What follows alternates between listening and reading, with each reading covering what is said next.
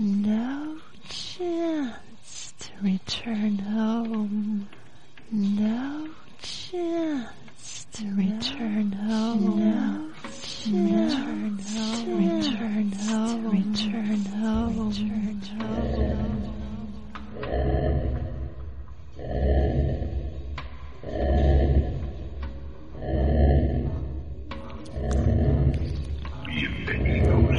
Misterios de las Noches Gallegas.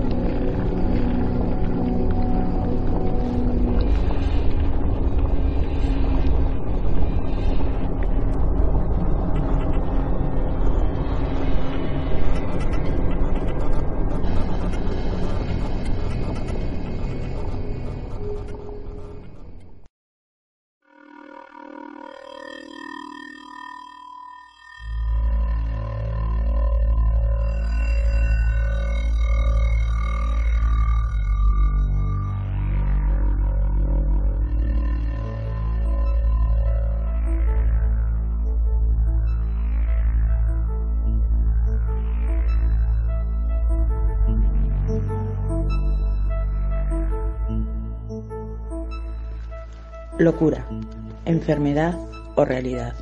Investigación Hospital Mental Lugo. En busca de nuevas sensaciones, bienvenidos a este 2020 a Misterios de las Noches Gallegas y, como no, a las nuevas investigaciones de Misterios Galicia. Este año incorporamos novedades, entrevistas, debates, brujería y muchas cosas apasionantes del mundo del misterio. Comenzamos pasar a este mundo entre la locura y la cordura. Esta noche, queridos amigos y oyentes, hablaremos de casos reales sobre la Galicia profunda, una investigación que nos dejará indiferentes y mucho más en nuestra segunda temporada. Queridos amigos y oyentes, pues vamos a continuación con el menú que tenemos preparado para esta noche. Abre fuego como viendo siendo habitual nuestro Mario desde Ecuador con la leyenda de la Iglesia del Robo. A continuación, María Mar nos adentrará en la historia del Hospital Mental de Lugo, en el que ha realizado la investigación los investigadores. Continuamos con el genio y mago del análisis, Manu, con su sección de estudio parafónico, que nos comenta y analiza todos los resultados obtenidos de dicha investigación en el Hospital de Lugo. Viene después nuestro hombre leyendas, Antonio, que nos adentra en el mundo de los hombres lobo, gallegos, y nos trae la figura del personaje real Manuel Blanco Romasanta. Proseguimos con María Mar, que nos expone la temática de la Galicia profunda y de los niños del castigo divino. Y cerraremos programa con una de las novedades que antes os comentaba, desde la ciudad de Corrientes, en Argentina, se nos incorpora otro colaborador internacional que nos habla sobre el ángel de la guarda y el ángel custodio. Como veis, comenzamos segunda temporada y programa 7, bien cargadito. Bienvenidos, pues, a Misterios de las Noches Gallegas.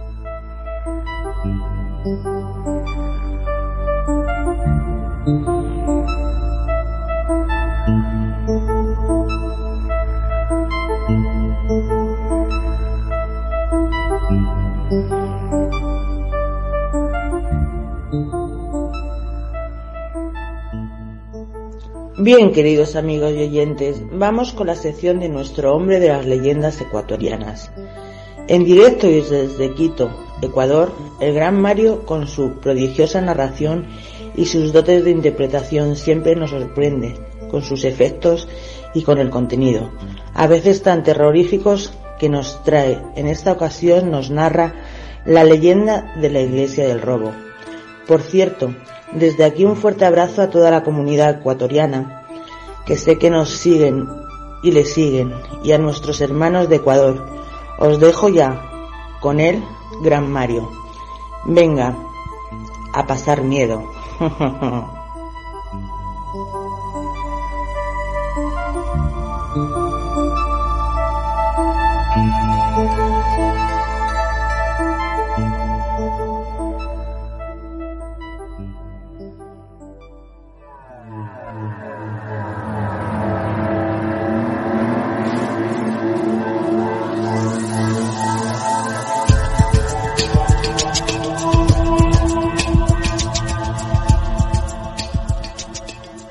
Gracias, Mar, por esas emotivas palabras.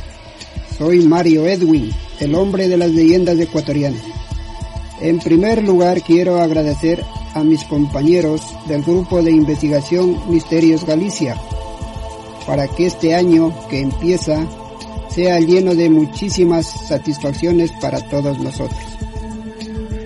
También hago extensivo mis mejores deseos y anhelos a todos nuestros incondicionales seguidores y seguidoras, para que este año nuevo 2020 sea de dicha y felicidad en sus hogares. La iglesia del robo está ubicada actualmente en el bulevar de la legendaria Avenida 24 de Mayo, al pie de la loma del Panecillo. Esta leyenda se desenvuelve en la época de la colonia, en la antigua quebrada de Jerusalén, que era el límite final de la ciudad de Quito. Según relata la historia, el miércoles 20 de enero de 1649 jamás será borrado de la mente de sus habitantes como uno de los acontecimientos más determinantes de la ciudad, ya que unos delincuentes se robaron el cáliz y las hostias de la iglesia de Santa Clara. Amigos y amigas, tomen sus asientos y escuchen con atención esta linda narración, la iglesia del robo. Cuenta la historia que una mañana subían un grupo de sacerdotes por la quebrada de, Jerusalén. Cuando por fin llegaron a su destino, se pusieron muy tristes ya que notaron que alguien había robado el cáliz y las hostias de la iglesia de las hermanas de Santa Clara.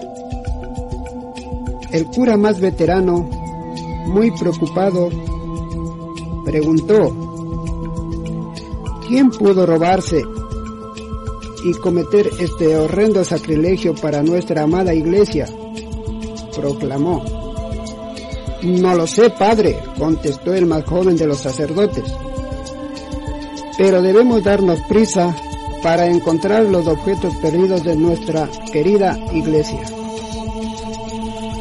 Los clérigos hicieron sonar esa tarde las campanas de la iglesia para convocar a una procesión a sus habitantes por todas las calles de la ciudad de Quito,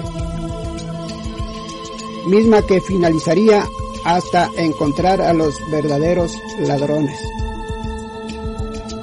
Algunas personas salían con objetos de flagelación, otras arrastraban pesadas cadenas y otras se crucificaban.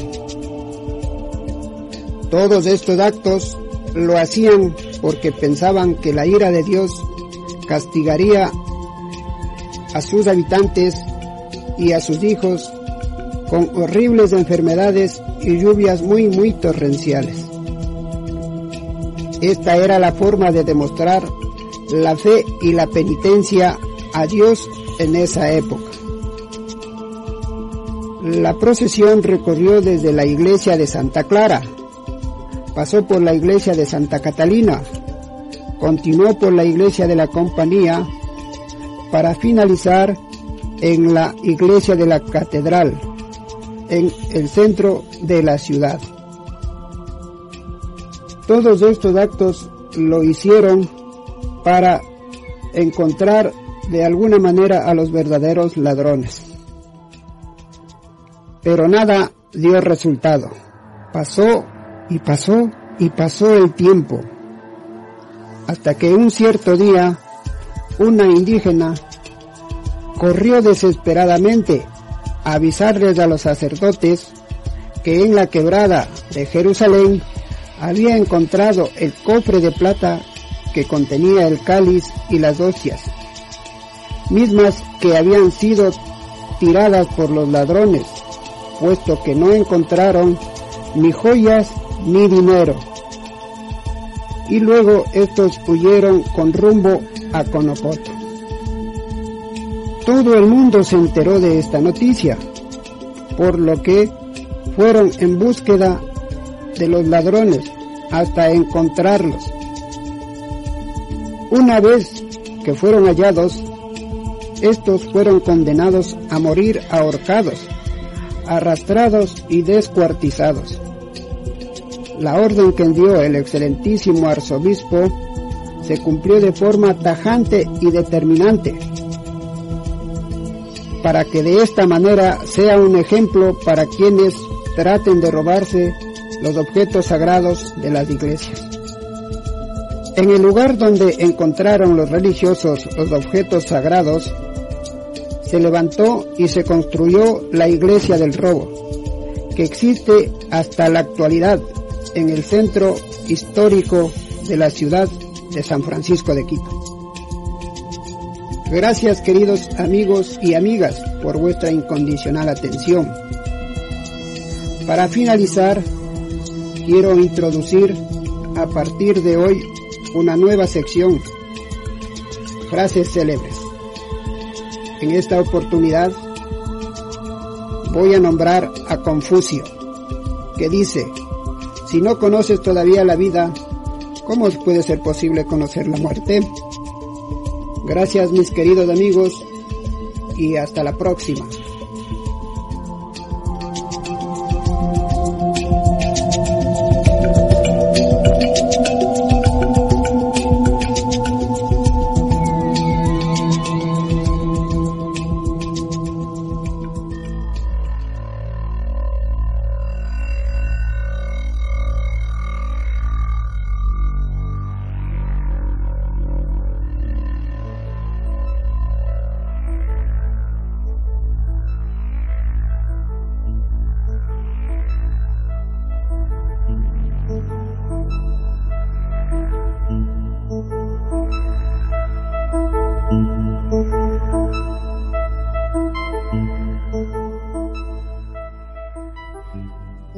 Queridos amigos y oyentes, me toca a mí presentar a nuestra compañera y directora de este nuestro y vuestro programa Misterios de las Noches Gallegas.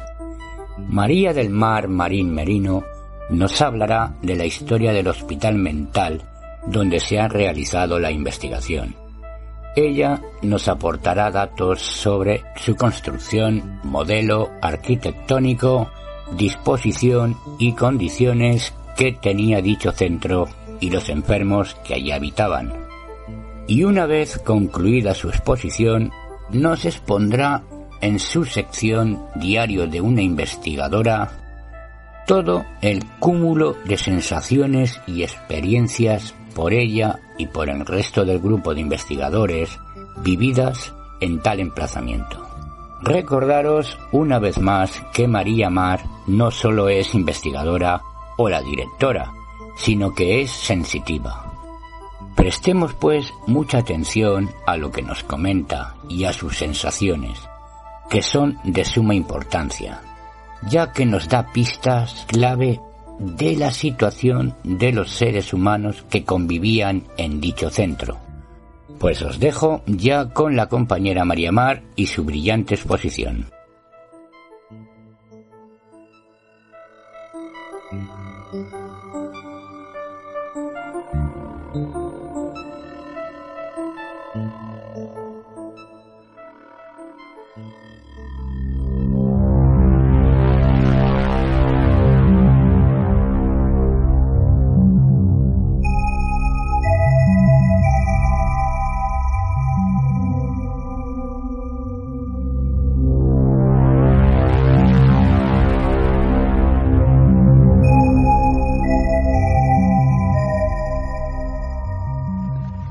Locura, enfermedad o realidad.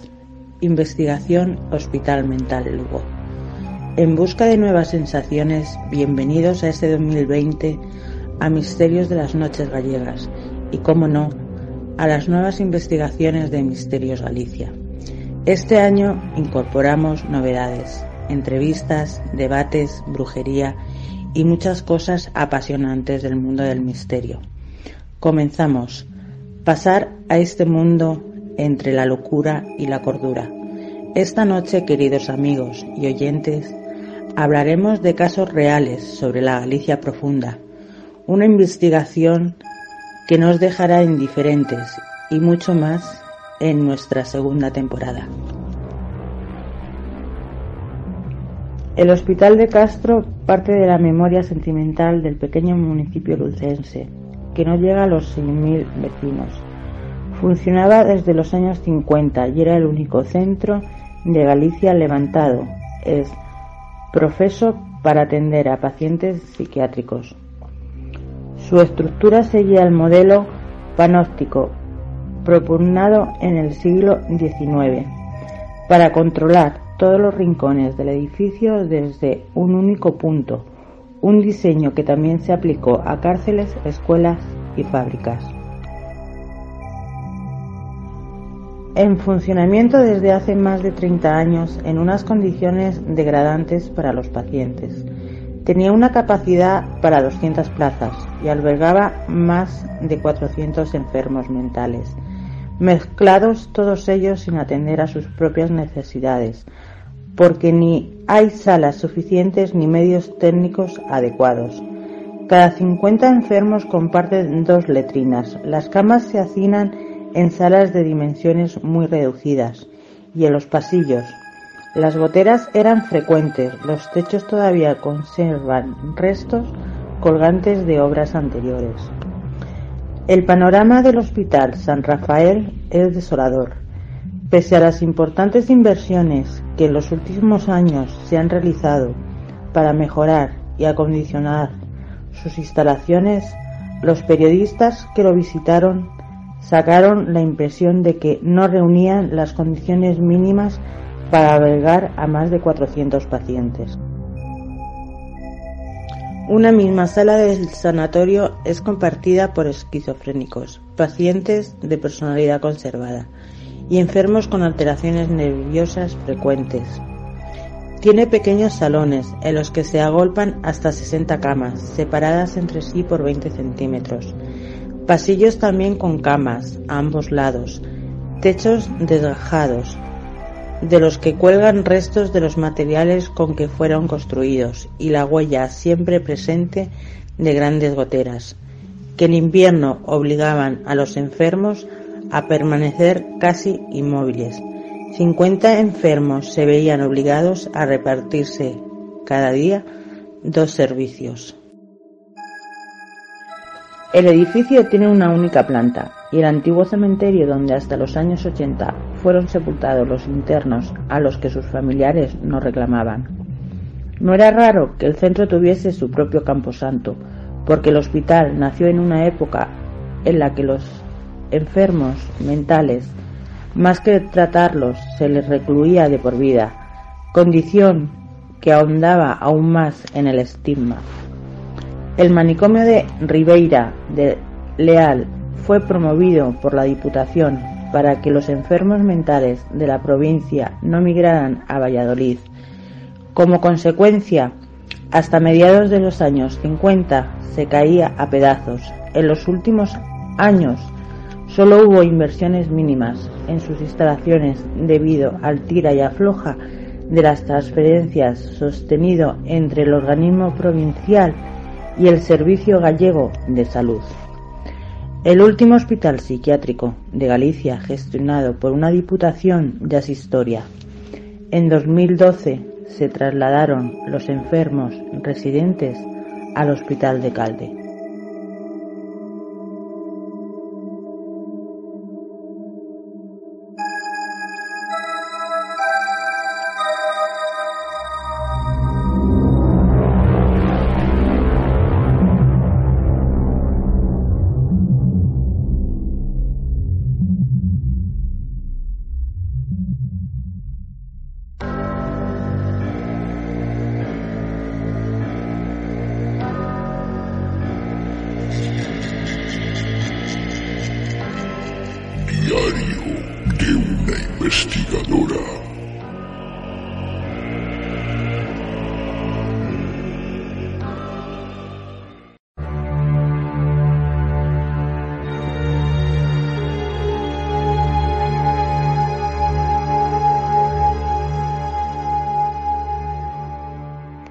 Sensaciones en un hospital mental de Lugo. Parece una cárcel, imagen de frialdad y aterradora, ventanas con rejas y candados. Eran enfermos, no presos. El sufrimiento y la desesperación se notaba en cada habitación, que más bien parecen celdas húmedas y frías, pasillos que más que de un hospital parecen corredores de la muerte, comunicados entre sí. Te sientes observada, en cada paso que das sientes un frío que te congela el alma, al sentir lo que esas personas sentían allí. Olores raros entre humedad y hierros oxidados, camas que te hacen sentir el horror que allí vivieron a quien supuestamente tenían que curar. Notas locura, agresividad. Realmente no eran así, solo eran personas marcadas por una sociedad cruel. Medicinas caducadas que realmente no los curaban, solo los tranquilizaban por el bien de ellos o por la tranquilidad de los que los cuidaban. Olor a madera vieja y a sofás de piel ya viejos, la comodidad que tenían en los despachos no era la misma de los enfermos. ¿De verdad? ¿Que este sitio quedó vacío en el 2012? O empezó a revivir en el silencio todo lo que allí aconteció. Dolor, tristeza, sufrimiento, miedo, abandono de los que llamaron enfermos que entraron allí para no salir.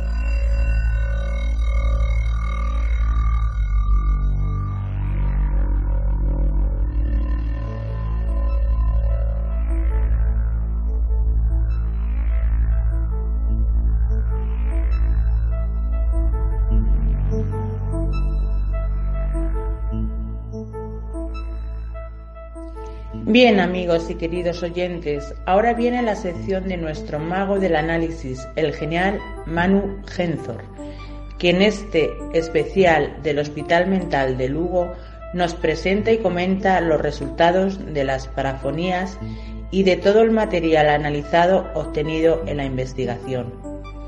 Estar muy atentos a sus explicaciones y reflexiones, porque este hombre es un maestro de la didáctica de la transcomunicación instrumental.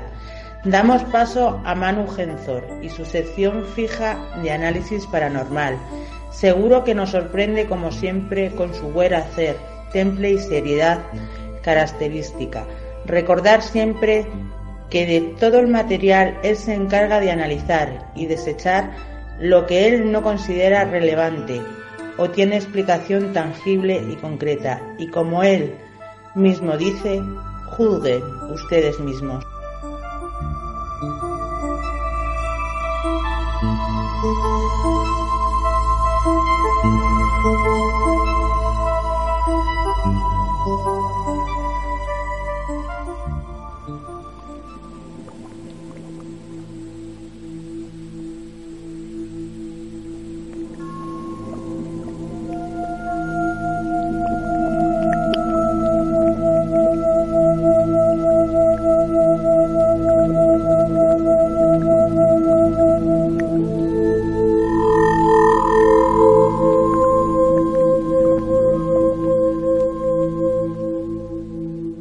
Noches, mis queridos amigos y oyentes de Misterios de las Noches Gallegas.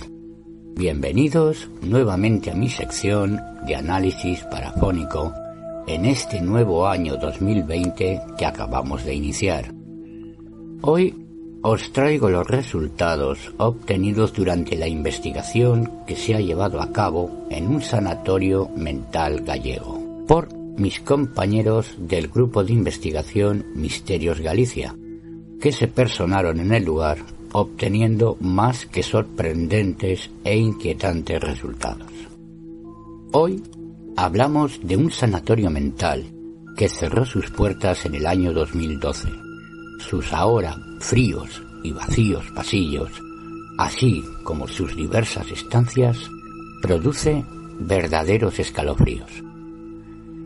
El aún presente y polvoriento mobiliario del lugar, los más variopintos enseres de la vida cotidiana, y ese aún presente olor a viejos y ya caducos medicamentos, recuerdan inquietantemente todo lo que allí aconteció. Parece aún sentirse el dolor y sufrimiento de los que allí fueron internados. Puede sentirse la caótica situación allí vivida por una población de pacientes que duplicaba la capacidad de este sanatorio. Pacientes que no pudieron ser tratados adecuadamente de sus dolencias. Pacientes que vivieron y murieron hacinados entre las paredes de este sanatorio. Es casi inimaginable la terrible situación allí vivida. Pequeños salones compartidos por pacientes esquizofrénicos, pacientes con alteraciones nerviosas y otros con personalidades reservadas. Pacientes obligados a convivir en un reducido espacio sin una atención médica adecuada a sus dolencias mentales. Y no podemos olvidar a aquellos pacientes que fueron ingresados y olvidados por sus familias, ya que en aquellos tiempos desgraciadamente, eran considerados una vergüenza, un doloroso estigma social, algo que había que ocultar. Ante toda esta situación, es impensable creer que algún paciente logró realmente recuperarse de su enfermedad. Más bien, es más que posible que se agravara más la misma. Hoy nuevamente os traigo una recopilación de las mejores parafonías obtenidas en este sanatorio mental. No son tan numerosas como en otras ocasiones, pero sí son verdaderamente sorprendentes e inquietantes.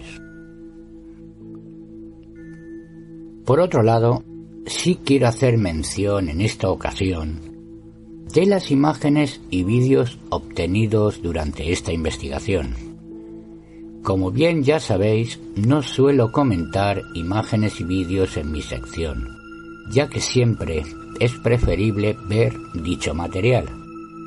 Pero esta vez bien merece hacer un breve resumen de ello.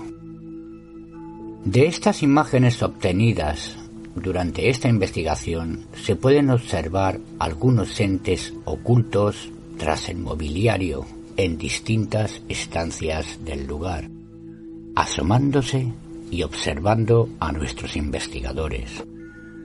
Una escalofriante monja fantasmal se observa inmóvil junto a una de las puertas al final de un corredor. Pero hay una imagen en concreto que me impactó profundamente. En una de las estancias del lugar, en cuya pared hay diversos espejos rectangulares, aparece reflejado un terrorífico ente, un ente femenino, con las cuencas de los ojos vacías, y de ellas se ve brotar un reguero de sangre que se extiende a lo largo de su cara. Ante tal escena os puedo asegurar que un escalofrío recorre mi cuerpo, ya que esto se coincide con unos escalofriantes hechos que acontecieron en este sanatorio.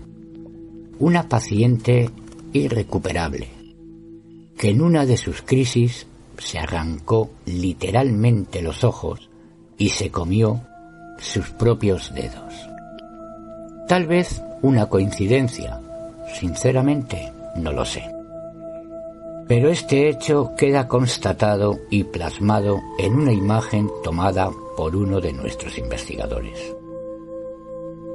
Al procesar el material facilitado por los investigadores, quedé muy sorprendido y fascinado con dos de las secuencias de vídeo que lograron captar lo imposible, que lograron dejar constancia de una realidad difícilmente creíble y plasmada en archivos de vídeo que demuestran la existencia de este tipo de fenómenos.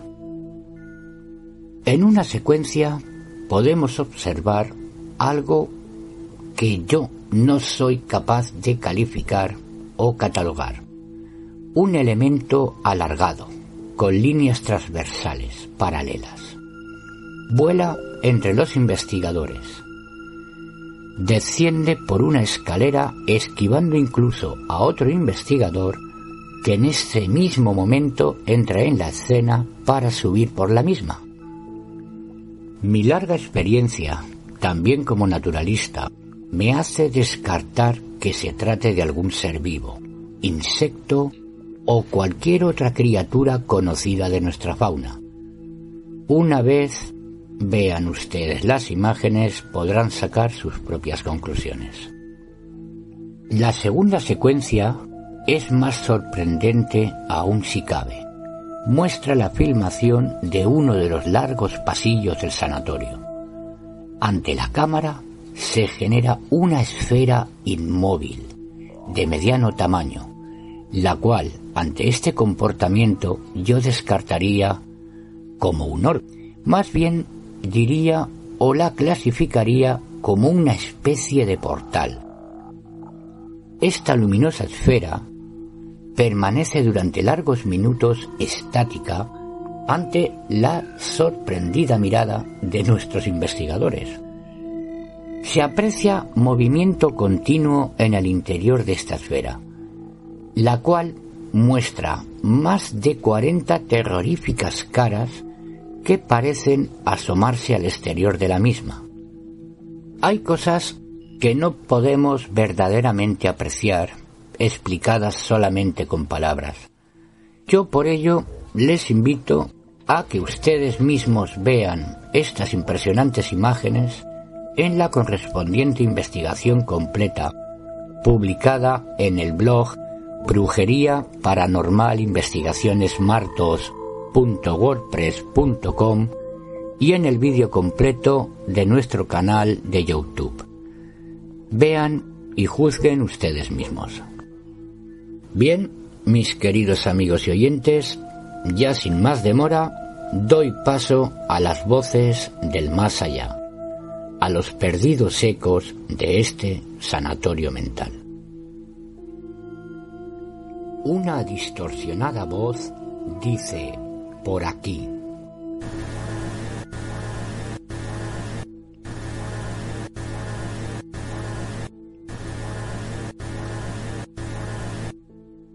Una voz de mujer dice, mirad.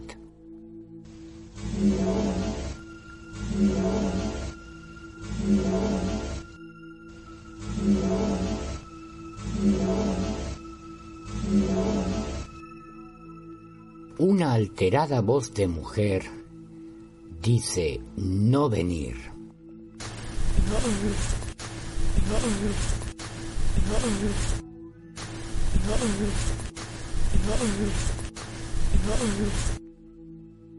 Una voz de mujer responde a nuestra investigadora Subit.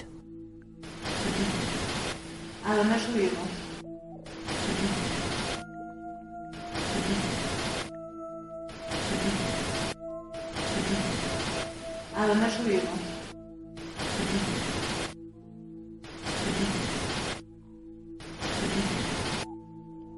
Una voz de hombre dice a nuestros investigadores, pero salid de aquí.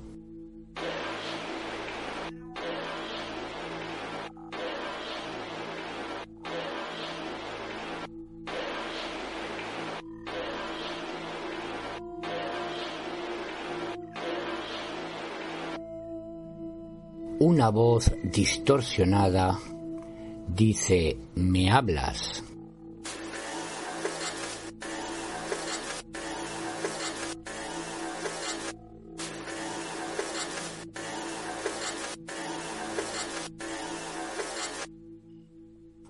Una voz bastante terrorífica dice sorprendentemente, hasta aquí vampiros.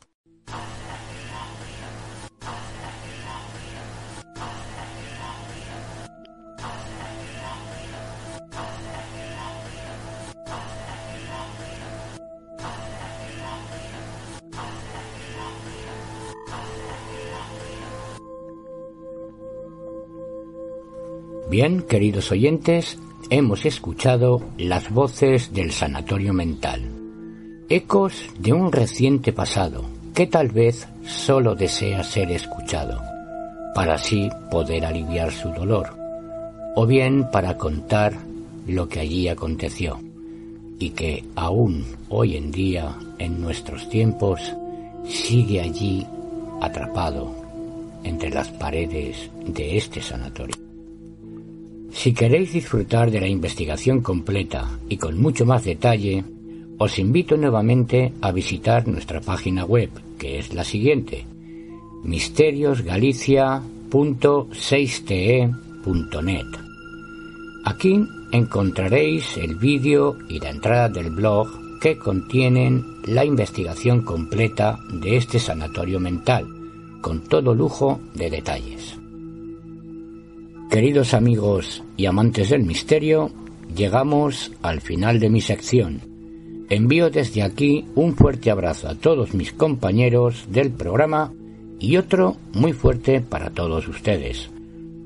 Soy Manu Genzor y os espero nuevamente en nuestro próximo programa.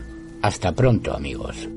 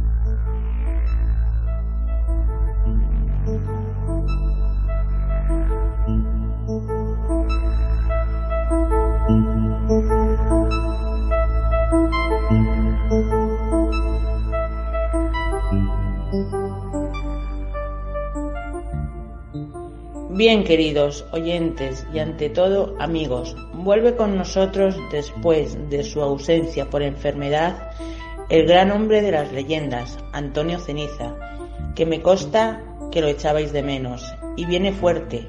Hoy nos trae nada más y nada menos que la historia, y digo historia, que no leyenda, de Manuel Blanco Romasanta, el hombre lobo de Ayariz, considerado el primer caso de licantropía en España. Seguro que no os dejará indiferentes. También nos va a hablar sobre las creencias y leyendas de los hombres lobo en Galicia. Y siendo en nuestro programa número 7, que estrena nuestra segunda temporada, Este tema nos viene ni que pintado. ¿Qué relación hay con el siete, el séptimo hijo y los hombres lobo? Yo no digo nada, pero nuestro compañero y amigo Antonio también es el séptimo hijo. Mirad, mirad amigos, oyentes por la ventana. Si hoy hay luna llena, quedaros bien resguardados en vuestros domicilios esta noche, que ya llega aullando nuestro gran Antonio Ceniza. Os dejo ya él.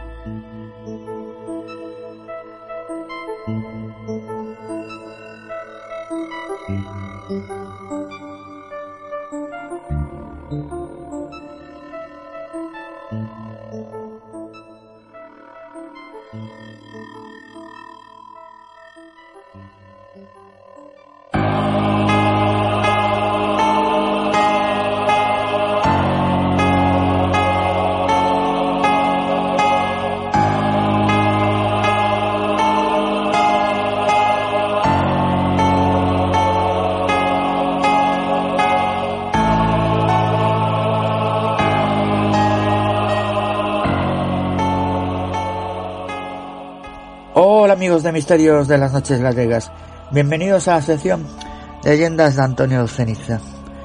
Pues como bien dice Mar, yo os voy a hablar de Roma Santa, Lobisome, el hombre lobo de Ayariz. Todo comienza en el lugar de Regueiro, un pequeño pueblecito de la provincia de Ourense, el 18 de noviembre de 1809, en el que nace el que será conocido como el hombre lobo de Ayariz. Con 21 años se casa con una vecina de Soutelo, de la que envidiará tres años después. Es entonces cuando decide recorrer los caminos como tender ambulante.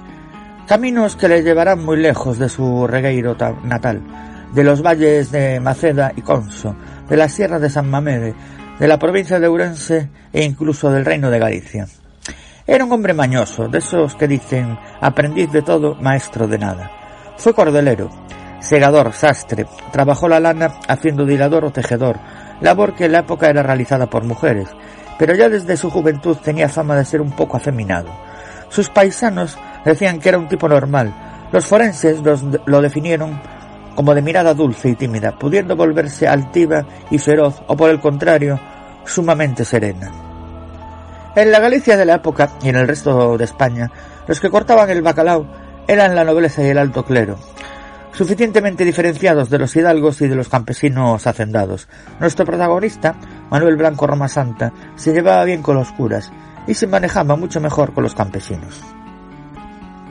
El 21 de agosto de 1843 desaparecía Vicente Fernández, alguacil de León, que iba a embargar al gallego por una deuda de 600 reales.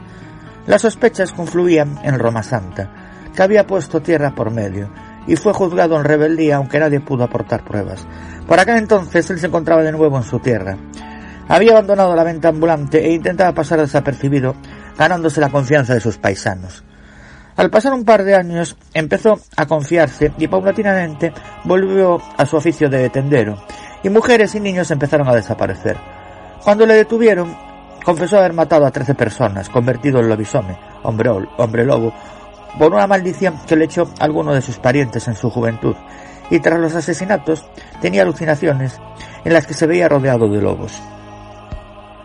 Corría el año 1846. Manuela García Blanco, vecina del pueblo orensano de Rebordechao, Ayariz, había decidido buscar su futuro y el de su hija, Petra, de seis años fuera de Galicia. Manuela, nacida el 15 de diciembre de 1799, Pensaba encontrar en Santander una buena casa en la que servir, ganando unos dineros, con los que sacar adelante a su hija. Hasta entonces servía en casa de doña Virgida Aguiar y don Luis García, pero ahora, medio divorciada de Pascual Merello, había decidido vender todos sus bienes y marcharse del pueblo. Y Manuel, el tender ambulante entre otros oficios, que también conocía los caminos del país, se había ofrecido a escoltarla hasta Cantabria donde había prometido conseguirle ese ansiado trabajo. Tras despedirse de sus hermanas, que por desgracia no tardarían en reunirse con ella, Manuela y su pequeña salieron del pueblo rumbo al norte. Semanas más tarde, Manuel Blanco, el tendero ambulante, volvió por el pueblo. Ante las preguntas de los familiares de Manuela, respondió que ella y su hija habían quedado muy bien colocadas en casa de un cura. y otras vecinas del pueblo, alentadas por la por tan envidiable perspectiva de futuro, decidieron seguir los pasos de Manuela, abandonando Robordochao en compañía de Manuel Blanco, el tendero. Poco después sería Benita García quien partiría en compañía de Roma Santa en dirección a la casa de un cura de Santander, donde encontraría empleo. Y más tarde Josefa García, Antonia Rúa, algunas de ellas viajarían con sus hijos de corta edad, y ninguno de ellos volvería a ser visto con vida. Jamás. Pasaron las semanas, los meses y los años, y la inquietud dejó paso al temor y a la sospecha entre familiares de los desaparecidos. Y los rumores en torno a que algo terrible podría haber ocurrido a las mujeres y niños que viajaban con el tendero empezó a circular en los bosques de Galicia, llegando a oídos del mismísimo Roma Santa, que decidió no volver a pisar su tierra natal para evitar las iras de las familias y el brazo de la ley. Sin embargo, el caprichoso destino decidió que se hiciese justicia, y por una sorprendente casualidad, el 2 de julio de 1852, Manuel Blanco Roma Santa fue detenido. Ocurrió en la villa de Nombela, partido judicial de, Escalona, Toledo. Fue condenado por nueve asesinatos y absuelto de cuatro. Ha pasado a la historia como el único caso perfectamente documentado de licantropía en España, aunque realmente nadie lo creyera en su momento. Siempre eran presas fáciles, mujeres o niños, mataba a las víctimas con las manos y la boca y después se las comía. En tierras de Ourense, antes de conocerle como el hombre lobo, se le conocía como el sacamanteigas, sacamantecas, y Unto, y así se le sigue conociendo en muchas zonas de la montaña ourensana. Incluso muchos piensan que no eran la misma persona. Bueno, queridos oyentes, ¿y por qué se le llama el sacamantecas? Decía que se llevaba a los niños y a las mujeres con engaños, los mataba, les sacaba el sebo unto y lo vendía con excesivo lucro, así dicen los legajos.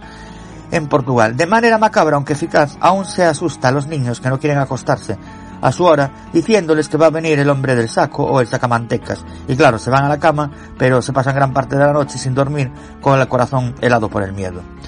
La causa contra el hombre lobo, más de dos mil páginas, se guarda en el archivo del Reino de Galicia, en A Coruña, los manuscritos todavía estremecen a los que los consultan. Fue condenada a muerte por garrote vil.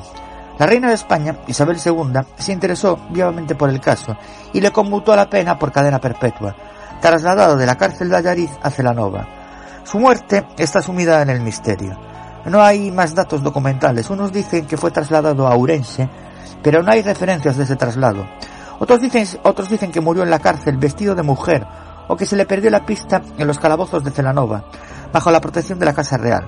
Y otros sienten un terror ancestral al recorrer los caminos gallegos en las noches de luna llena.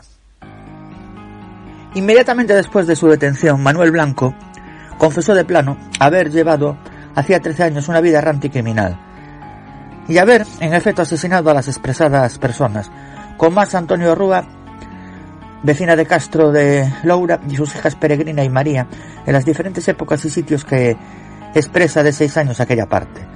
Si bien dice obraba impulsado por una fuerza irresistible que le hacía convertirse en lobo y acometer a las víctimas para devorarlas, cuya transformación atribuye alguna maldición de sus parientes.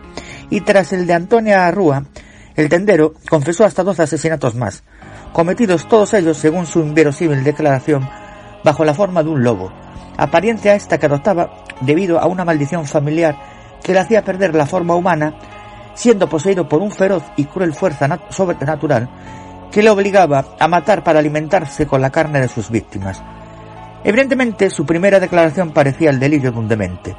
Sin embargo, Roma Santa resistió el examen de seis médicos y psiquiatras que certificaban su cordura legal. Además, se demostró que había vendido en seres personales pertenecientes a los desaparecidos. Y por si esto no fuera bastante, condujo a los letrados hasta los lugares donde afirmaba haber cometido sus crímenes, siendo descubiertos restos humanos en algunos de ellos. A partir de ese instante, el destino del hombre lobo estaba marcado. Producto del indulto de Isabel II y otra vez por orden de la reina, Roma Santa fue a parar a la prisión de Celalova. Una pequeña construcción pétrea en el centro de esta villa, que se ubica a unos 30 kilómetros de la capital ourensana, construida en 1851 por orden de la reina y de que en la actualidad nada queda, se sabe que aquí fue a parar el hombre lobo o lobo de asiente, pero nada más se supo del resto de sus días, ni de cuándo, cómo y si fue aquí donde los agotó. Algunos sostuvieron en su momento que Roma Santa murió en la prisión de Celanova y que además no tardó mucho en ocurrir. Manuel Blanco murió en la cárcel a poco tiempo. Alfredo Cirrumbau, Ayariz, Villa y Corte Románica Ourense, 1935. Pero ningún dato de su muerte consta debidamente, ni siquiera si ésta llegó a producirse. Ninguna crónica de la época o posterior refleja nada de Roma Santa después de 1854. Más acá de producirse el indulto de Isabel II, en ninguna parte consta el enterramiento de un tal Manuel Blanco Roma Santa. En Celanova se pierde definitivamente el rastro del hombre lobo de Ayariz, o lobo de Asiente, o Dounto, o Sacamanteigas, como muchos le siguen llamando. En Celanova no consta documento alguno siquiera de que Roma Santa hubiera pasado por esta villa orensana, extremo en el que puede haber contribuido decisivamente los expurgos documentales que por efectos de la Guerra Civil Española del 36 padeció Celanova convertida a raíz de la contienda civil en ingente depósito de presos de numerosos lugares del país. Si algún documento pudiera haber soportado en el juzgado o en el concello hasta entonces el paso del tiempo, posiblemente sucumbió a los devastadores efectos del régimen sobre los archivos de Celanova, como de tantos otros lugares de este país. La historia de Rama Santa es una historia inconclusa, además de misteriosa, oscura, confusa, el desconocimiento de lo ocurrido a partir de 1854 y el final de los días de Olobo da Siente fueron también en su momento excelente caldo de cultivo para un proceso rumorológico galopante en torno a aquel que sostenía haber padecido aquellas fatídicas transformaciones. Y con ello para la leyenda. A su vez Roma Santa fue mutando en esta de Odounto, Doloba da Siente, de Sacamanteigas, Olobisome y el hombre lobo de Ayariz, de los que se seguía alimentando las tesis de las grasas humanas para las boticas portuguesas y los cuidados cutáneos de las ricas señoras lusitanas, a los que preferían perpetuar la memoria del maleficio que el propio Roma Santa decía haber padecido durante trece años.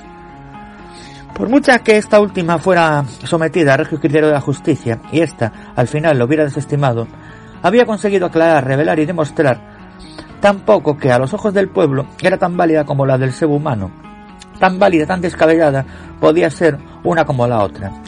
Y este pueblo, secularmente adicto a la leyenda y a la creación de sus propios mitos, siempre se sintió atraído por este tipo de historias y de individuos.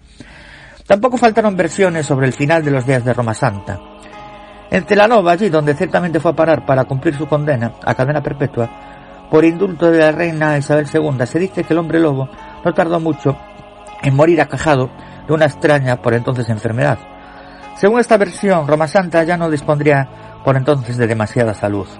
Otros, en cambio, sostienen que la extraña enfermedad que pareció Dounto tuvo más que ver con las incontenidas ansias de un carabinero por demostrar que las mutaciones de las que Roma Santa hablaba no eran ciertas, que con su salud.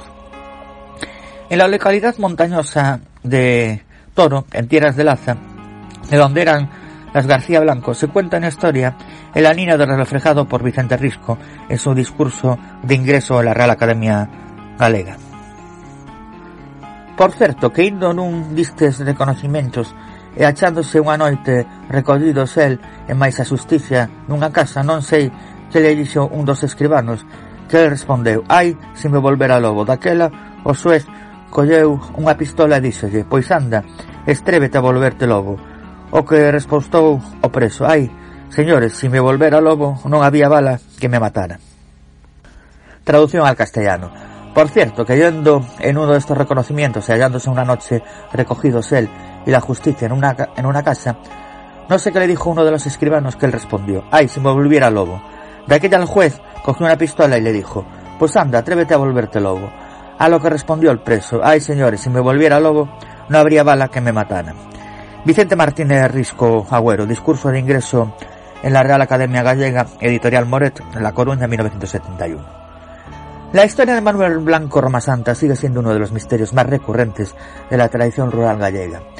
En 1929, Vicente Risco pronunciaba su discurso de entrada a la Real Academia Galega y lo titulaba Un caso de licantropía, o home lobo, abordando en su intervención el caso de este vecino de Esgos, Ourense, que fue juzgado en Ayariz acusado de matar e comer siente, convertido en lobo. Fruto de una intensa investigación, los hermanos Castro Vicente demostraron que Manuel Blanco Roma Santa, nacido en Esgos en 1809, morreu en Ceuta o 14 de decembro de 1863, afectado por un cancro de estómago. Es decir, que murió en Ceuta el 14 de diciembre de 1863 de cáncer de estómago. Según los datos aportados, el coruñés Antonio de San Martín escribe del caso Roma Santa no semanario ilustrado El periódico para todos del 11 de octubre de 1876 eh, refírese a década anterior e fai memoria do caso do Amelobo.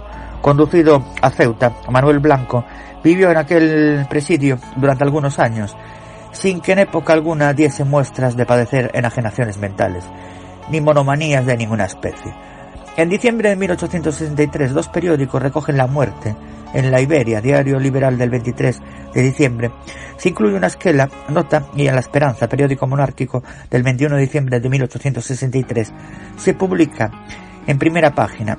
Escriben de Ceuta con fecha 16 del corriente que el desgraciadamente célebre Manuel Blanco Roma Santa, conocido en toda España por el hombre lobo, por consecuencia de sus atrocidades y fechorías, y que juzgado La Coruña fue condenado a presidio, falleció en aquella plaza el 14 del actual, y lo hizo siendo víctima de un cáncer de estómago. Por su parte, el escritor y jefe superior de Policía de Galicia, Luis García Mañá, presentó una teoría inédita sobre las posibles motivaciones de Roma Santa para matar, se le atribuyó el asesinato de 13 personas. Mañana dijo que Roma Santa pudo cometer sus crímenes bajo los efectos tocornizo, un fungo parásito eh, de centeno, que entre otros usos tiene que ser fuente del LSD, una droga alucinógena. El escritor e investigador recordó las pestes y epidemias de Galicia en el siglo XIX y que en esos años centrales del siglo el gobernador civil de Orense alerta del riesgo de intoxicaciones por la ingesta de alimentos en malas condiciones, en particular eh, las, afectaciones del cornizo.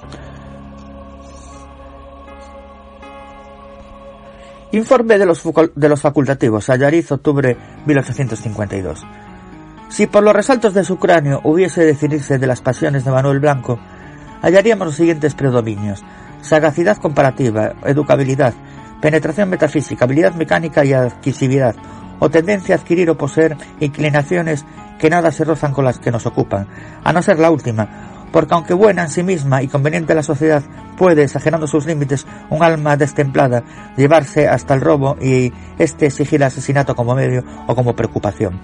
Pretende el detenido hacerse pasar por un ser fatal y misterioso, un genio del mal, lanzado por un dios en un mundo que no es su centro, creados profeso por el mal ajeno, a que le impide la fuerza oculta de una ley irresistible, en virtud de la cual cumple su fatídico y tenebroso destino. En el hombre hay dos fundamentos de facultades, el cerebro para el entendimiento y las vísceras para los arranques o ímpetus, y de la ocurrencia de ambos orígenes resulta un tercer estado potente y temible. Que exageradas estas facultades producen efectos diversos proporcionales a su origen. Y en la tercera, un concurso de ambos, tornan al hombre idiota o loco absoluto, la licontropía pertenece a la tercera, por ello se presta especial atención al examen del estado visceral del reo, así como la craneoscopia. No se presenta en el organismo del detenido ni señales amnésicas ni causas ni motivos actuales capaces de dar origen a perturbaciones violentas de la inteligencia. Las inclinaciones que de él pueden inferirse no son suficientes para explicar, por supuesto, la licantropía, y los actos que inducen son coactivos e invencibles, por lo que Manuel Blanco Roma Santa obra con libre albedrío, conocimiento y sin moral. Su inclinación al vicio es voluntaria y no forzosa. El procesado no está loco, ni imbécil, ni monomaniaco, ni lo fue ni lo logrará ser mientras esté preso, y por el contrario, resulta que es un perverso, un consumado criminal capaz de todo, frío y sereno, sin bondad y con albedrío, libertad y conocimiento. El objeto moral que se proponía era el interés. Su confesión explícita fue efecto de la sorpresa, creyéndolo todo descubierto. Su exculpación es un subterfugio, los actos de piedad, sacrílega, su metamorfosis, un sarcasmo.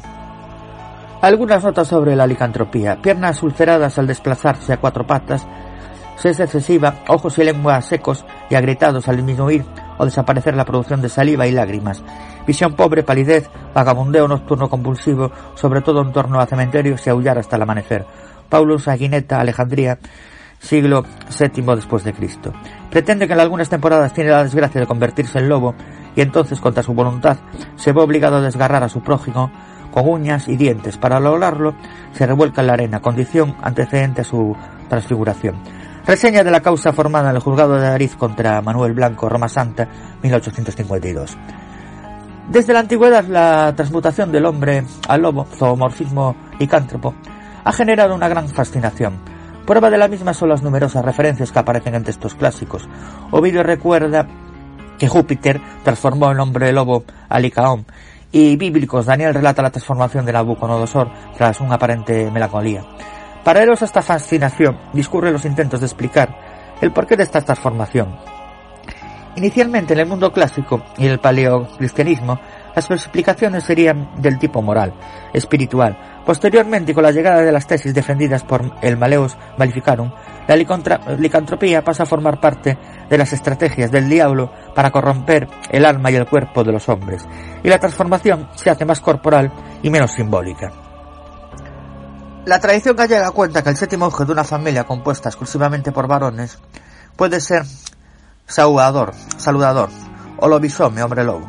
En ambos casos, la característica viene dada por nacer el día de Viernes Santo o la noche de Nochebuena. La diferencia estriba en el que el saludador tiene grabados en el paladar los signos evidentes de su condición, una cruz o una rueda de Santa Catalina, mientras que el lobisome carece de ellas.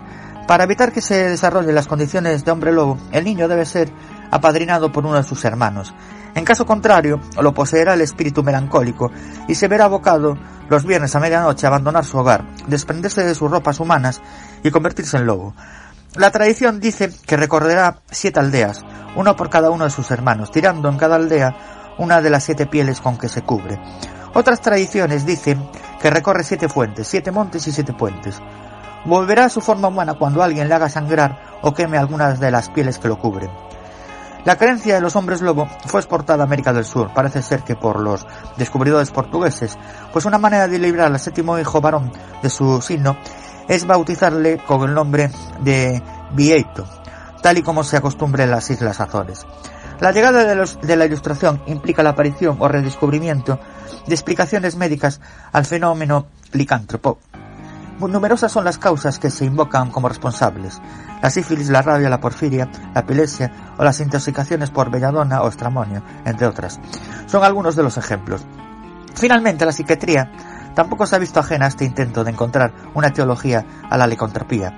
Tal y como destaca Moseley 1999, se habían descrito en esta fecha más de 24 casos en la literatura médica, utilizando búsquedas de medicina y Silic en numerosos artículos se relaciona esta zoomorfis eh, con diagnósticos psiquiátricos como la melancolía, la esquizofrenia, la histeria, los trastornos facticios, las personalidades límites, el retraso mental y las alteraciones del lóbulo frontal.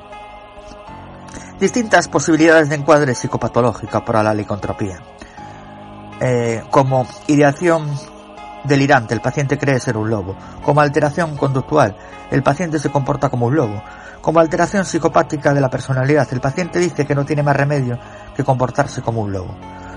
Puede justificar crímenes planeados, simulando ser víctima de un maleficio que lo convierte en lobo con utilización de las creencias populares en beneficio propio y el agravante de heteroagresividad en rango de homicidio, con dudosa resonancia afectiva en el autor de las consecuencias de sus actos.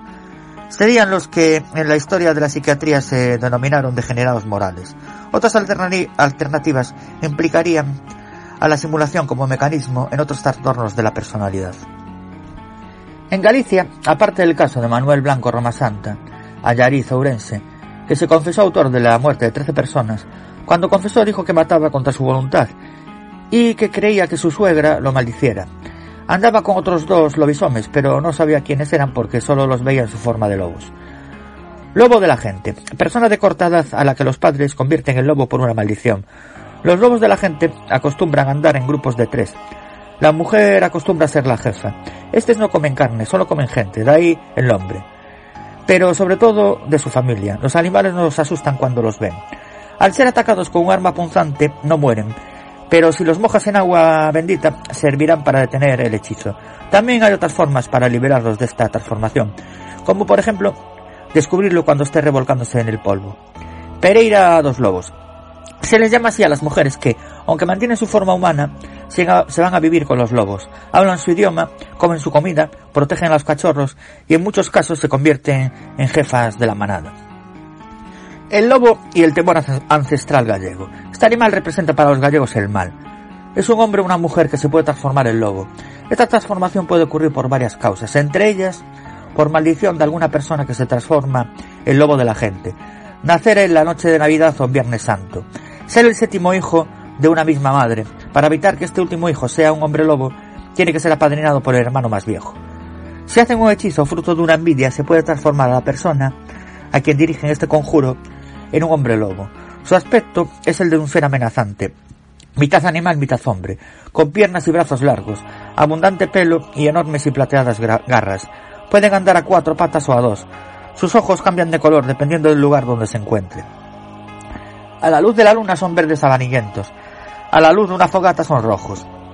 Para saber si estamos delante de un hombre lobo, habemos de tener en cuenta que tenga las cejas espesas y unidas por el entrecejo, que el primer y el segundo dedo de la mano sean igual de largos, que tengan abundante pelo, que tenga las uñas muy largas y descuidadas.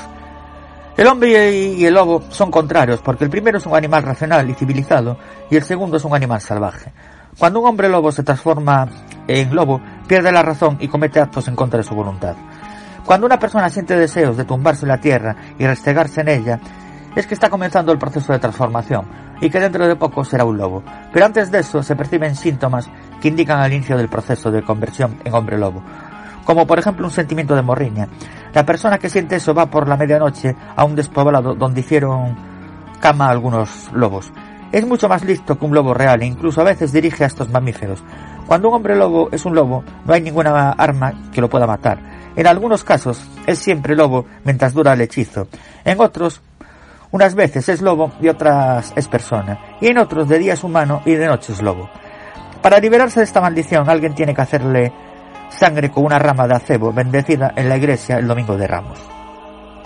Antes de acabar, y refiriéndome otra vez a Roma Santa, hay unas hipótesis que se mantienen desde hace un tiempo, en el que parece ser que el asesino múltiple nacido en la aldea de Esgos en 1853 podría haber sido en realidad una hembra, una lobis mujer nacida con un extraño síndrome de intersexualidad.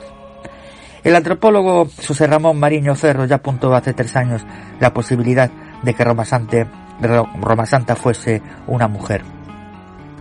De hecho, ya se sabía que Blanco Roma Santa había sido inscrito en la partida de nacimiento en 1809 como Manuela, aunque un registro parroquial ocho años más tarde lo confirmaba como Manuel. La última del hombre en realidad no había sido una rata. Al nacer sus padres no tuvieron muy claro el sexo del bebé. Repito, estas son las últimas teorías y las hipótesis que se tienen sobre Manuel Banco Roma Santa, en el que se más o menos se basan en que se le diagnostica un trastorno genético de intersexualidad. Ya está aquí mi sección por el día de hoy. Recordaros que me podéis encontrar en los blogs leyendas eceniza.wordpress.com en el blog leyendasdelmundoceniza.blogspot.com, en el blog misterios leyendas de Galicia Asturias.wordpress.com y por supuesto también me podéis encontrar junto al resto de mis compañeros en nuestra página web del grupo de investigación Misterios Galicia que se llama misteriosgalicia.6te.net. Un abrazo a María Mar y al resto de mis compañeros. Y nosotros, queridos oyentes, nos escuchamos en el próximo programa.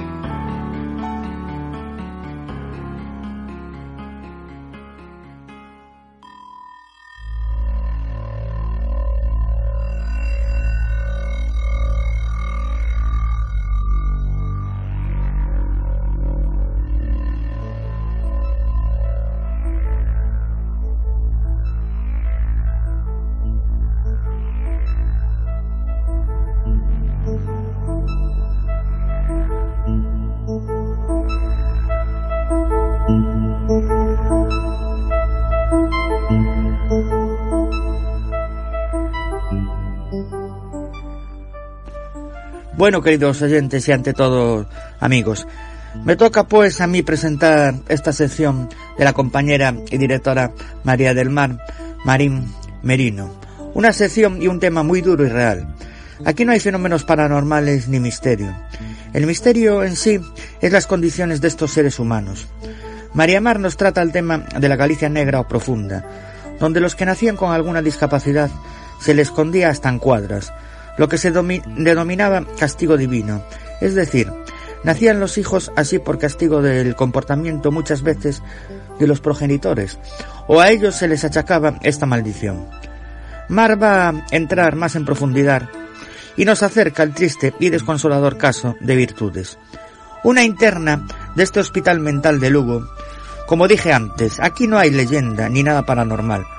Por desgracia, esto es una triste realidad que no debemos perder de vista ni mirar hacia otro lado. Sin más dilación, os dejo con la compañera María Mar. Escuchémosla con mucha atención.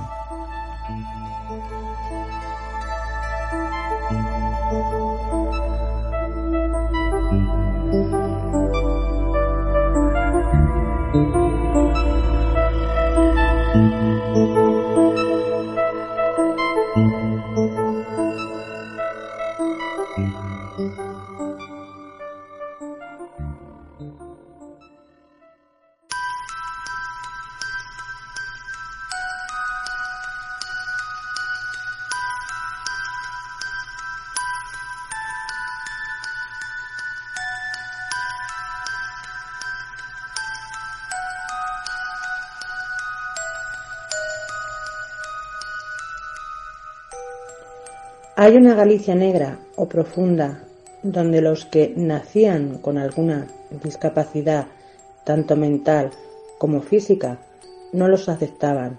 Se les encerraba, en algunos casos, en cuadras, sótanos, habitaciones, etc. Una cruel realidad que llamaban castigo divino, que al ser descubiertos acababan en sanatorios mentales. Y ahora, queridos oyentes y amigos, os paso a contar uno de los casos más espeluznantes que azotó a la Galicia profunda. Virtudes fue una niña la cual nació en una época en la cual nacer con alguna discapacidad era ya una condena para toda su vida, como lo llamaban, castigos divinos. Su padre la mantuvo sus primeros 15 años de vida encerrada en una artesa de pequeñas dimensiones que rodeaba con tojos para que no pudiera escaparse. Permaneció en estado fetal durante sus encierro y la abría una vez al día para darla de comer que consistía casi siempre en un plato de papilla de harina de maíz, agua y un poco de leche. En estos momentos aprovechaban para limpiar las evacuaciones de la joven. La descubrió el cura de la parroquia, donde residía su padre, ya que su madre al nacer los abandonó a ambos. Cuando fue descubierta, lo único que declaró su padre es que no podía hacerse cargo de ese castigo divino y la internaron en el Sanatorio Mental de Lugo, en donde la primera crisis grave se arrancó los ojos, comenzando posteriormente comiéndose los dedos. Por lo que los médicos optaron por atarle las manos a la espalda. Permanecía siempre en posición fetal o en cunclillas, incluso cuando dormía, no logró nunca ponerse de pie. Cuando era izada hasta una silla o mesa, se tiraba al suelo para recuperar su posición fetal. Tenía apariencia física de una niña, no emitía sonido inteligibles y cuando era medicada y la tranquilizaban, se balanceaba de un lado a otro. El sanatorio puso de manifiesto la dificultad de su tratamiento ya que según el psiquiatra tenía un cuadro irreversible. Sin embargo, otros responsables consideraban que debería ser trasladada a otro centro, pero desgraciadamente este traslado nunca se realizó, ya que Virtudes falleció a consecuencia de sus autolesiones. No se conoce fecha de fallecimiento ni sitio donde descansan sus restos. Y queridos oyentes y amigos, ¿cuántos casos habrá de estos? Unos sabidos y otros ocultos. No son castigos divinos, son personas que tuvieron la desgracia de nacer en una época o sitio negro.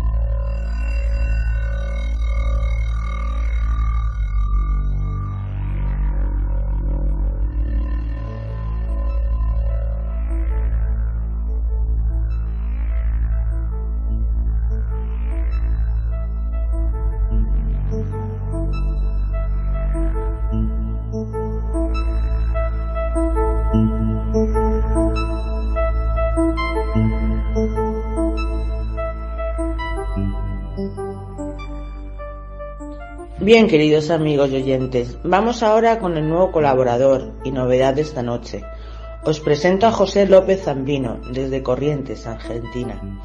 Nos acerca el apasionante tema de los ángeles. En esta noche en concreto nos hablará del ángel de la guarda o ángel custodio. Deciros que el bagaje y currículum que posee es muy amplio y extenso. A grosso modo y resumiendo, deciros que es licenciado en enfermería por la UBA, Universidad de Buenos Aires, máster en salud pública por la misma, diplomatura en salud pública, fotógrafo, experto en metafísica. Bueno, esto solo es una parte. Damos pues la bienvenida a José López Zambrino y vamos a disfrutar de su amena y didáctica exposición.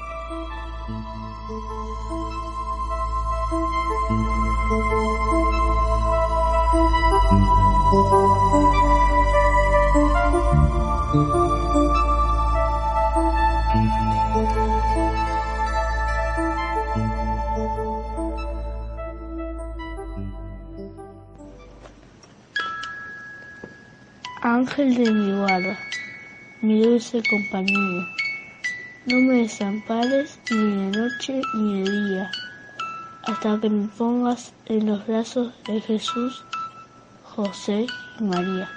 Amén.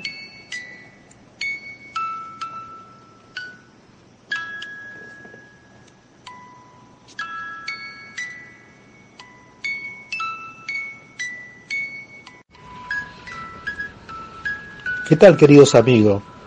Hoy vamos a hablar de alguien que a veces no lo tenemos muy en cuenta y sin embargo está con nosotros, desde que nacemos hasta que morimos. Me refiero a nuestro ángel custodio o a nuestro ángel de la guarda, como quieras llamarlo.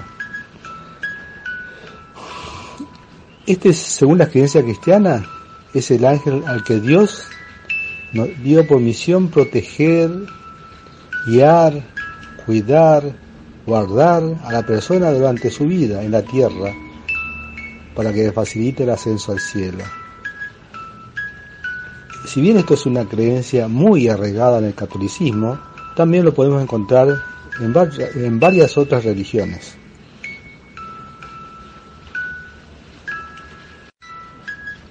Por ejemplo, ya fueron eh, descritos en el siglo IV o V por un teólogo bizantino llamado Dionisio Aeropagita en su obra Las jerarquías celestes, donde explicó que había un orden evangélico y este podríamos considerar que es el primer tratado de angeología. nosotros los católicos argumentamos que la Sagrada Escritura sustentaría la creencia que el alja de la guarda existe. Ya en Éxodo 23, versículo 20, nos dice, yo voy a enviar un ángel delante de ti para que te proteja en el camino y te conduzca hasta el lugar que te he preparado. Y eso se afirma en varios lugares más. Desde su comienzo, según Mateo 18, hasta su muerte, en Lucas 16, la vida humana está rodeada de su custodia. Especialmente lo vamos a encontrar citado en el Salmo 34, versículo 8, en el 91, versículo 10-13, y en otros tantos, en Tobías, Jacobo, Zacarías, y nadie podría negar que cada fiel tiene a su lado un ángel como protector y pastor para conducir su vida, según San Basilio Magno. De esta tierra, la vida cristiana participa por la fe en esta bienaventuranza a los ángeles y de los hombres unidos a Dios. Como hemos visto, los ángeles guardianes se pueden ver a lo largo de la escritura. Ya en el libro de Judith, ella afirma que el ángel de Dios ha sido mi guardián. Judith 13, versículo 20. Cuando Jesús le enseñaba a sus discípulos que había la existencia de ángeles guardianes, hablaba de la protección de los niños pequeños. En Mateo 18, versículo 10 dice, Cuidado con despreciar a uno de estos pequeños, porque os digo que en el cielo sus ángeles siempre contemplan el rostro de mi Padre que está en los cielos aunque no realmente en todas las escrituras no se revela explícitamente, eh, los teólogos que generalmente todo ser humano, cristianos o no, se le asigna un ángel guardián a nacer. Pero ¿cuándo se le, se le asigna un ángel guardián a un ser humano? Bueno, hay mucha controversia en ello, pero simplemente, simplemente apuntan al comienzo de la vida humana, desde el mismo momento de la gestación se nos asigna un ángel de la guarda. Esto se ha debatido a lo largo de los siglos. ¿Cuál es el momento exacto? Existe múltiples puntos de vista que no vamos a tocar ahora. Pero tenemos santos católicos que dice, por ejemplo, San Jerónimo, cuán grande es la dignidad del alma, ya que cada uno tiene desde su nacimiento un ángel encargado de protegerlo. Bueno, esta fue una opinión popular durante muchos siglos y estaba basado en los conocimientos que se, se poseía desde entonces, desde el comienzo de la humanidad. Otros como San Telmo dice que cada alma está comprometida con un ángel en el momento en que se une con un cuerpo, o sea, desde el mismo momento de la concepción. Entonces es probable que se designe un ángel guardián en el momento de la concesión. Esto no es una creencia dogmática de la Iglesia Católica, pero parece seguir a otras enseñanzas que se han transmitido a lo largo de los siglos. Si ponemos a revisar las antiguas escrituras, como hablamos recientemente del caso de Judith, eh, también lo tenemos en la nueva escritura, donde todos los apóstoles hacen referencia a los ángeles santos como dijimos anteriormente, San Jerónimo, San Anselmo, el mismo Padre Pío de Pietrelcina, tenía una constante comunicación con su ángel de la guarda. Muchos no, lo, muchos no lo ven, pero lo presienten. Y entonces a eso vamos a apuntar, ya que hay una larga clasificación dentro de la angelología, o sea, aquella rama que estudia a todos los ángeles, la clasificación de ellos en la tierra. Generalmente la angelología católica nos habla de que hay tres tipos de grupos de ángeles. Está en la jerarquía de los serafines, son los que constantemente están alabando a Dios. Generalmente lo representan con seis alas. Los querubines, que son las guardianes de las cosas de Dios.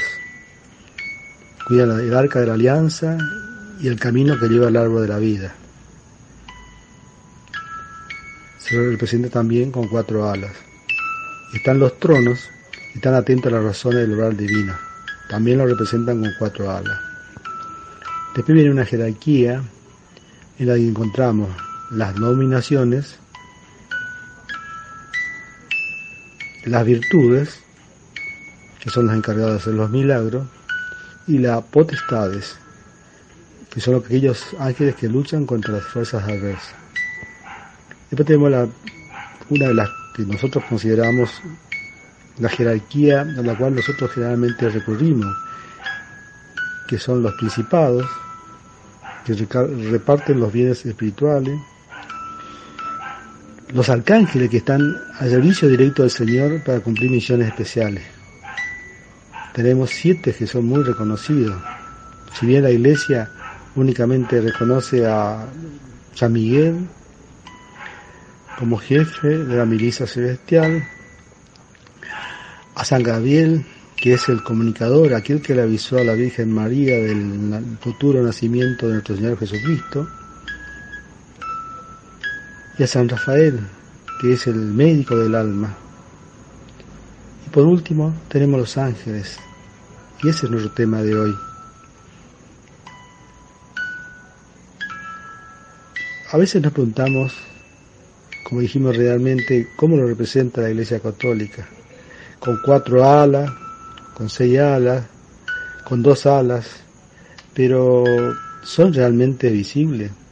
Son pocos las personas que pueden ver a los ángeles o arcángeles o serafines o cualquiera de las jerarquías. Son muy pocos los privilegiados que tienen ese don de poder verlos. Sí podemos sentirlo, sí que puede, que cuando nosotros lo llamamos, ellos están. Pero, como dije anteriormente, uno de los que realmente tenía contacto con su ángel de la guarda era San Pío de Pechialchina. Él vivía constantemente hablando con su ángel de la guarda, inclusive pedía por otros, hacía bilocación, o sea, estar dos veces en un mismo lugar, en distintos lugares, para ser más exacto, y así sucesivamente. Entonces, por lo tanto, eh, nos vamos a dedicar a este que a nosotros es nuestro tema, que es el, el ángel de la guarda. Por eso, este, tal vez voy a contar algo a modo de ejemplo, porque es algo que yo lo viví, entonces puedo contarlo. No lo leí, no me lo contaron, eh, no es un invento de la iglesia, sino es una percepción pura y exclusivamente, y de ello me hago cargo. A partir de este momento voy a contar parte de mi vida. Espero que me escuchen con mucha atención. Así sea. Y siguiendo con nuestro programa, nos corresponde ahora contar un poco mi experiencia personal. Como todo cuento, comienza así. Había una vez una pobre familia que vivía junto a un arroyo, por cual era cruzado por un puente de un lado a otro. Un puente muy precario que tenía aproximadamente 60 metros de largo. que eran hechos únicamente por delgados tablones y una sola soga de un lado, al mejor estilo de los puentes que hay allá en Oriente, que cruzan la selva, los ríos, caudalosos. Bueno, acá pasaba un poco lo mismo. Abajo corría el arroyo. Mi madre estaba embarazada de mí, yo en su panza. Y pienso que este es el comienzo de mi ángel de la guarda. Era un día de lluvia y ella necesitaba ir a buscar alimentos lejos de su casa. Y me cuentan los vecinos y parientes que en el medio del puente se resbala y queda colgada de la soga. Tal, tal fue su desesperación que pudo pararse y continuar el camino. Evidentemente, su ángel de la guarda ya le protegía a ella y por ende me estaba protegiendo a mí. Pienso que ese fue mi primer encuentro, por así decirlo, con mi ángel custodio. Siguiendo con la historia, mi madre muere a los pocos años, cuando yo tenía tan solo cuatro años. Pasé a una familia sustituta con la cual viví años felices. Vivía en una casa grande, de unos 50 metros de, de largo por 10 de ancho y como toda casa de ciudad antigua, el excusado, el retrete o el baño estaban en el fondo del terreno, por la cual un día, siendo aún chico, no tendría siete años, fui al retrete a hacer mis necesidades y en un momento dado me resbalé, perdí el pie y caí dentro del pozo. Tal fue mi susto que solo atiné a agarrarme de los bordes del retrete y quedarme colgado allí como las reglas movedizas, sentía que esa sustancia maloliente me iba absorbiendo. Con toda mi fuerza gritaba, gritaba, pero nadie me escuchaba. No sé qué pasó, tal vez mi ángel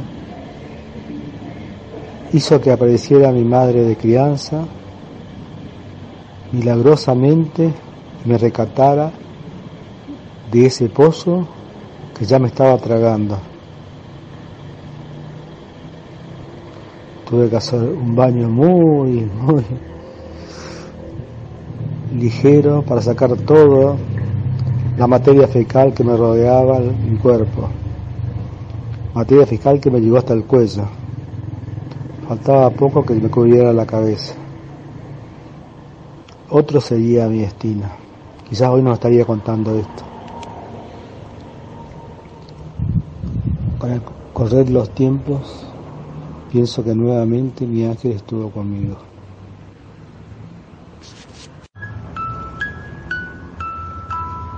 Siendo un chico teniendo quizás ocho años, con mi padre crianza íbamos al monte, lejos de la ciudad, en un camión antiguo, a buscar leña. Alrededor de los años 50, 60, en mi ciudad natal, se cocinaba, se calentaba con leña o carbón. Tanto era el esfuerzo que hacía ese antiguo camión que el motor se sobrecalentaba y había que retirar y quedarse al costado del camino y cargar agua al motor para que éste se enfriara. En esa oportunidad, aprovechando que todos estaban ocupados en esos menesteres, me bajé al costado de la ruta, quise ir al monte para orinar, con tanta mala suerte que estaba dormido y caí en una lagunita que había al costado del camino. También el agua me llegó hasta el cuello. Empecé a los gritos. Por suerte mi padre crianza esta vez me escuchó y también vino y me sacó. Si él no hubiese escuchado, tampoco estaría contando esta historia. Evidentemente, nuevamente mi ángel estaba conmigo, por la cual estoy eternamente agradecido. Pasaron los años y fui creciendo lentamente con mis juegos de niño, feliz con mi hermano. Tenía un hermano mayor que era muy travieso. Yo para entonces ya comencé con una enfermedad en ese momento era poco conocida, como era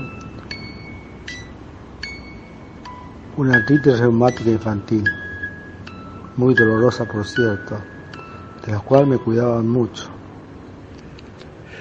Pero eso no quitaba que yo también quisiera jugar como todo niño. Me subía a una pila de ladrillos con la cual se construían las casas en ese momento. Y en un momento dado mi hermano me empuja de la pila de ladrillos que tenía como dos metros de alto. Me caigo de cabeza al suelo. Grande fue mi sorpresa que pasé rozando un tronco que fue cortado con una sierra que tenía un filo como de una guillotina. Si llegaba a caer sobre, esa, sobre ese tronco, me hubiese abierto la cabeza entera. Pero también, evidentemente, allí estuvo mi ángel. En otra oportunidad, con unos primos, fuimos de picnic y como es costumbre en mi provincia, la gente mayor duerme la siesta. Evidentemente nosotros niños aún, dormir la siesta era lo que menos queríamos. Entonces dimos rienda suelta a nuestra aventura, fuimos a la costa del río y como grandes corsarios vimos una canoa que supuestamente estaba atada con una soga a la orilla. Se subieron la mayoría de mis primos, éramos como 10, arriba del bote. Cuando estaba empezando a moverse la canoa, la corriente del río empezó a alejarla de la costa. Grande fue mi sorpresa cuando agarré la soga para mandarlo de vuelta a la orilla, que la soga no estaba atada. Yo que ya tenía antecedente de haberme caído en pozos, en lagunas, en charcos de agua, me agarró la desesperación y me tiré. También me tapó todo el agua la, la cabeza y como pude arrastrándome llegué a la orilla.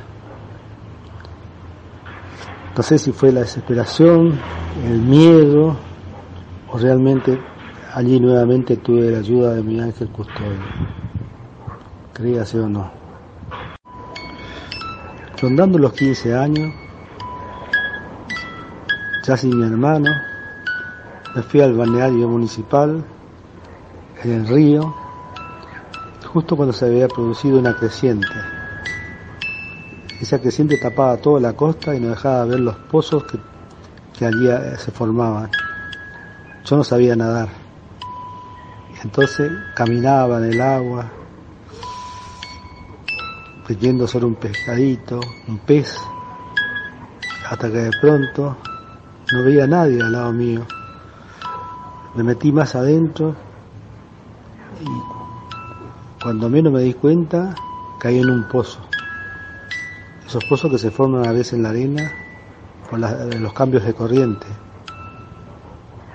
Sentía que me iba hacia el fondo del río. Saqué la cabeza una vez, volví a sumergirme porque el agua me tragaba.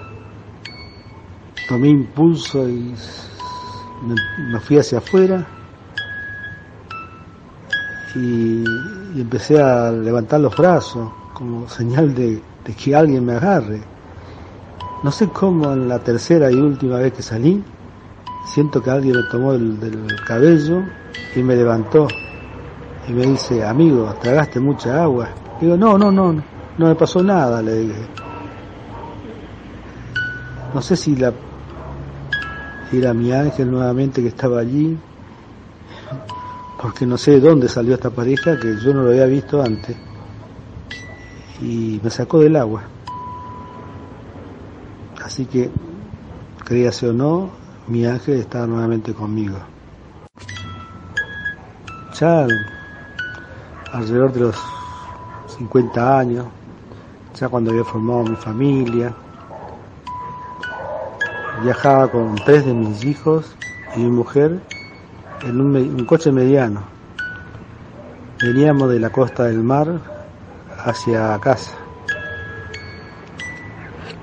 Era las 3 de la tarde, hora en que mi mujer generalmente acostumbra a rezar el Santo Rosario a la Virgen.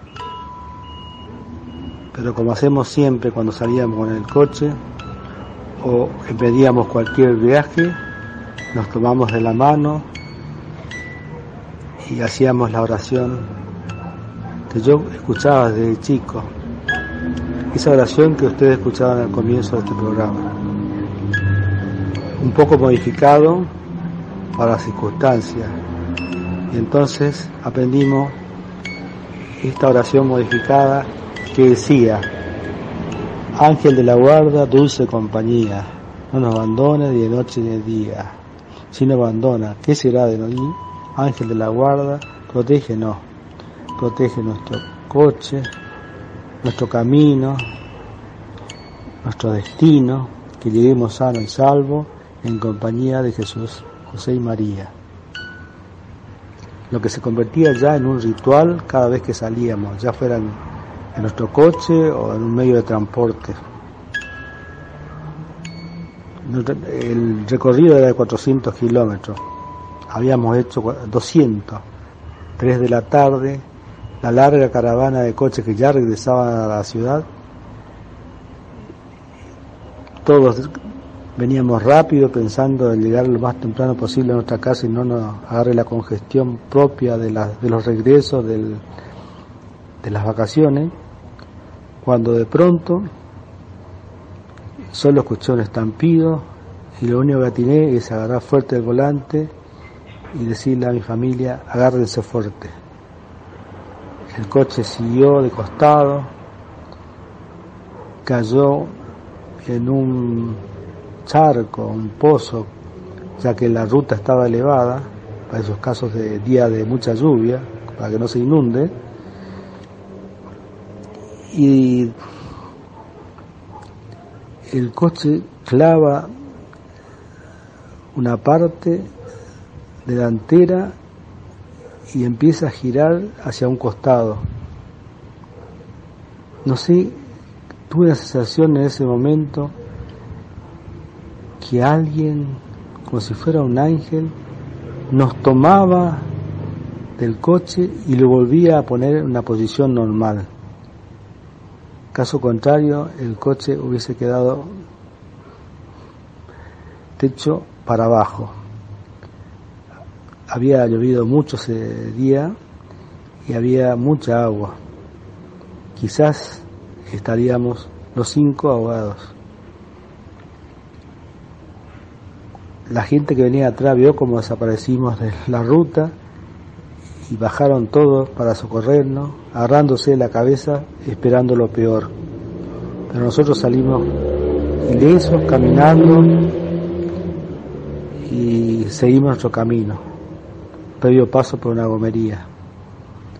Se había reventado un neumático trasero y prácticamente venir a 130 kilómetros por hora era mortal.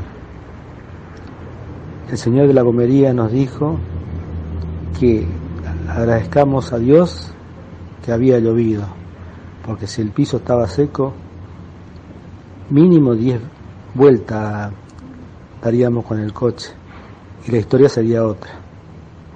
Así que nuevamente, gracias Ángel Custodio. Como todo ser humano, no estaba exento de tener que ir a trabajar. En lugar de trabajar en un hospital de rehabilitación de personas con discapacidad. Generalmente tenía que viajar temprano para tomar la guardia a las 6 de la mañana. Perdido paso, debía tomar un tren y después dos colectivos que me llevaban hasta mi lugar de trabajo. Esa noche, antes de ir a trabajar, estuve de fiesta, pero igual tenía que cumplir con mi deber. Salí al trabajo, iba cruzando ya prácticamente la vía para subir al andén. Y por costumbre siempre todos los trenes obligatoriamente paraban en esa estación. Yo estaba muy confiado de eso, semi dormido, cruzo las vías, cuando me di cuenta siento un pito fuerte en mis oídos. Y era como que alguien me levantó en el aire y sentí un fresco olor a muerte que me rozó la espalda. El tren había seguido de largo, no paró en esa estación. Yo me había confiado demasiado, pero ahí nuevamente estaba mi ángel que me corrió, me empujó, no sé. Yo sé que instintivamente me tiré hacia adelante o me tiraron hacia adelante y el tren pasó rozándome la espalda. Me quedé un rato mirando cómo pasó el tren, me puse a meditar y agradecer a Dios esta nueva oportunidad de vida que me había dado. Por eso pienso que uno realmente, como todo lo que estuvimos hablando durante este programa, trae un ángel de la guarda desde el momento de la concepción hasta el día de su muerte. No sé qué pasa después cuando nos vamos, cuando nuestra alma se separa de este cuerpo, si el ángel nos acompaña en ese trajinar hacia la eternidad o custodia otros seres vivientes, no lo sé. Para mí es una gran incógnita. Lo que sí sé es que a mí siempre me protegió mi ángel custodio. Siempre lo invoqué. Por eso es bueno. Tal vez muchos dirán, yo nunca lo, vi y seguramente muchos no los vemos, pero sí muchos lo presentimos. Tal es mi caso. Eh, mucha gente, especialmente los católicos, no quiere que se le ponga un nombre al ángel. Yo pienso que sí. Tiene que haber una comunión entre la persona y su ángel custodio, en los momentos de necesidad uno tiene que llamarle. Llámese Tito, Juan, Pedro. Los ángeles pueden ser asexuados, o sea que puede ser María, pueden ser Matilde, ñata. Elige el nombre que quieras para él para que cada que lo necesite lo llame por su nombre. Estoy seguro que Él te escucha. Por eso pienso que no debemos olvidar que siempre tenemos a alguien que está al lado nuestro, en las buenas y en las malas, y a Él debemos recurrir. Por eso también debemos aprendernos esta pequeña oración que debemos rezar todas las noches cuando dormimos. Nosotros debemos agradecer a nuestro ángel diciéndole gracias por el día que pasé y estuviste conmigo, que mañana sea otro día. Y al levantarnos, también agradecer a Dios y a nuestro ángel custodio para que nos acompañe durante todo el día y así por los siglos de los siglos. Espero que le haya gustado. Muchas gracias por prestarme atención. Gracias a todos, gracias a la dirección del programa por haberme invitado. Le mando un saludo desde la ciudad de Corrientes, capital en la República Argentina. Muchas gracias.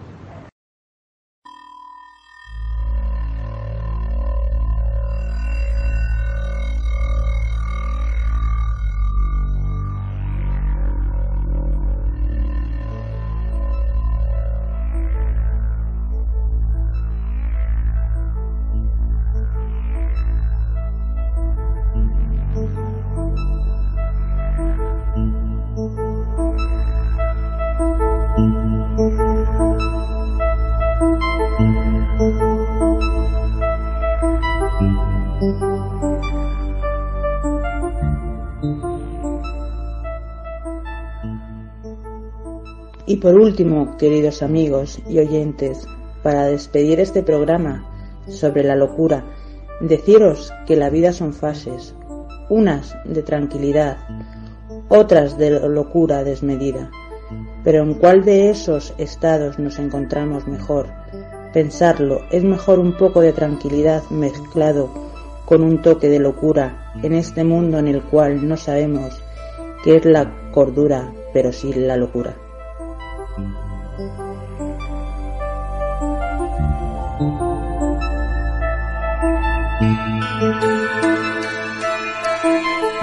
Eso